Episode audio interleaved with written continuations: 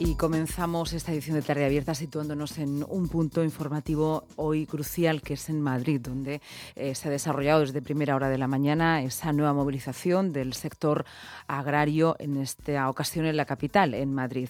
En este momento nos acompaña también desde ahí, desde ese punto, Miguel Padilla, que es el secretario general de COAG a nivel nacional. Les hemos escuchado esta mañana al interlocutor aquí en la región de Murcia. Ahora queremos hacer un breve balance antes de que finalice la protesta y también saber más acerca de los siguientes pasos. Miguel Padilla, buenas tardes. Buenas tardes, ¿qué tal? Pues queremos un primer balance de cómo ha sido para usted como secretario general de COAC a nivel nacional esta jornada de protestas, en esta vez concentradas en Madrid. Pues la verdad es que ha superado las expectativas incluso que teníamos, ¿no? Eh, teniendo en cuenta de que eh, pertenecía al calendario eh, de protestas que hemos ido haciendo en, el último mes y ciertamente vamos hasta por encima de las previsiones que teníamos de, las personas en, asistencia.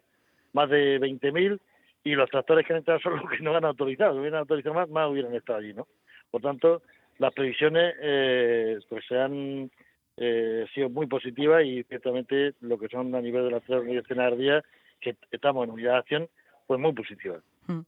La vista puesta no solamente en la capital española, sino en Bruselas a lo largo de esta jornada, eh, ¿cree que tendrá efectos en lo que han denominado la flexibilización de algunas medidas?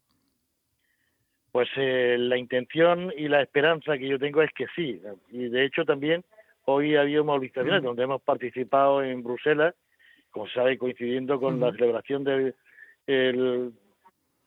Consejo, lo que es el Consejo de Ministros de, eh, formal de, la Unión Europea de Agricultura, que hoy se celebraba en Bruselas, y que eh, se ponía encima de la mesa pues varias eh, reivindicaciones de las que venimos haciendo ya no en los últimos meses, sino en los últimos años, ¿no? Como era flexibilización de lo que es el, la PAC, lo que es su aplicación y lo que es su justificación, y también todos los temas relacionados con los acuerdos comerciales con terceros países. Por tanto, de lo que haya surgido hoy en Bruselas, y yo espero que sea positivo, más lo que le corresponde al Ministerio de a nivel nacional, con los temas a nivel nacional, pues yo mm, tengo la, la esperanza de que van a ser positivos. Ahora bien, todo esto hay que verlo, hay que consultarlo y ver exactamente qué es lo que se ha decidido.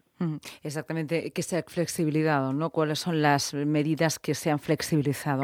Em, de antemano, si, hemos sabido y conocemos que el ministro de Agricultura, Pesca y Alimentación, que Luis Planas, em, se ha mostrado optimista durante esta mañana y que ha dicho, algunas de las declaraciones previas que ha dicho, es que esperaba eh, que finalmente el tema de las cláusulas espejo eh, saliese adelante, pero em, se mostraba un poco más crítico a la hora de eh, los acuerdos con productos a, terceros países? Bueno, eh, yo creo que es algo razonable y si además no, en fin, no cabe en la cabeza eh, que no se entienda a nivel europeo eh, que cuando mm, se hace una transacción comercial no se juegue con la regla igual, es decir, tanto de donde viene como a donde llega. Es decir, si aquí en Europa existe la Unión Europea, tenemos la legislación más estricta del mundo en cuanto al cumplimiento para las producciones agrícolas y ganaderas, no parece razonable que vengan productos de terceros países donde ya no es que sean eh, muy estrictas esa legislación, sino que se permiten muchísimas eh, materias activas, muchísimos elementos que aquí en la Unión Europea no se permiten. Por tanto, cuando se pone en el lineal dos productos, uno de terceros países y otro producido aquí, pues es evidente que hay una competencia desleal. Es decir, no podemos competir con los precios de coste de esas producciones. Eh, que eso no se entienda en Europa eh, y no se vea razonable de que se exija lo mismo que aquí se exige, pues nos lleva a pensar lo que hemos dicho muchas veces. Europa hace una política de hipocresía. Una de las medidas es las cláusulas espejo. Eso hará que todo el mundo tenga las mismas em, cláusulas o las mismas directrices a la hora de producir. Pero luego es cierto que hay algunos eh, acuerdos que tienen que ver con el tipo de comercio en un mercado global que, bueno, es una forma y una forma de economía, una fórmula de economía, ¿no? Ustedes están pidiendo, especialmente desde COAG, que haya una intervención o protección en los precios. No, vamos a ver, nosotros somos eh, absolutamente eh, defensores del comercio, eh, del comercio porque entre las cosas exportamos muchísimo, no cabe la menor duda, ¿no? O sea, sería hoy sería absurdo estar en contra de, digamos, el comercio. Lo que estamos en contra es de la firma de tratados comerciales donde la agricultura y la ganadería son la moneda de cambio para la introducción de otras actividades, ¿no? Que son es muy lícito, de que vayan la energía, la banca, todo lo demás, ¿no? Lo que no parece razonable es que esto sea a costa de las producciones de agricultura y de eh, ganadería. Y por cierto, con respecto a la cláusula de espejo, quiero aclarar, porque a veces se confunde, decir, es que tienen que tener las mismas condiciones los, los, países donde, de donde vienen que la Unión Europea. Las cláusulas de espejo se refieren exclusivamente a lo que son fitosanitarios, es decir, que puedan utilizar las mismas materias activas que aquí en la Unión Europea, pero el resto de, de situaciones, es decir, situación social, situación de salarios, situación medioambiental, en fin, todo lo demás, eso no entra en la cláusula de espejo, ¿no? O sea, no se recoge en la cláusula de espejo. Por tanto, el que el consumidor europeo eh, no esté de acuerdo, no digo que no esté de acuerdo, si, si fuese así, en que se utilicen la misma materia activa en países terceros como se utilizan dentro de la Unión Europea, no se entendería. Por tanto, son decisiones, desde nuestro punto de vista, eh, no de la sociedad, sino de los políticos, y a veces pues hay intereses que desconocemos o que simplemente se legisla a espalda de la realidad, y en este caso de la realidad agraria. Miguel, desde el punto de vista ese que nos ha contado profesional y agrario, y en el momento que nos encontramos, no olvidemos que hay una precampaña de europeas enseguida, teme que estas manifestaciones y protestas puedan de alguna manera politizarse o ser entendidas desde ahí? Perdón, perdón un segundo, es que se oye mal con el ruido de la... Sí, le repito otra vez la pregunta porque además está usted en las protestas, que dado el momento en que nos encontramos, si no teme que las protestas y reivindicaciones del sector agrario y los que lo integran eh, puedan politizarse. Bueno, yo creo que una parte de politización puede haber. ¿eh? Yo le puedo asegurar que la hoja de ruta que teníamos las tres organizaciones mayoritarias en este país es la hoja de ruta que hemos cumplido y que estamos cumpliendo. De hecho, hoy corresponde a esa hoja de ruta, y de ese calendario, ¿no?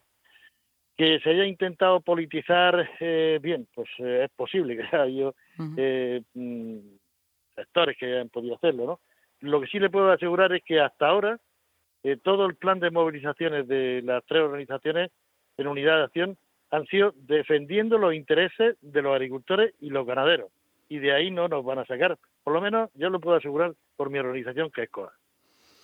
¿Está el sector del campo y la ganadería unido? Yo creo que mayoritariamente sí. Además, de hecho, hoy se ha visto en Madrid. ¿eh? Mayoritariamente sí. Y no solamente hoy, sino llevamos una, un calendario muy, muy intenso en las distintas provincias y en las distintas comunidades autónomas.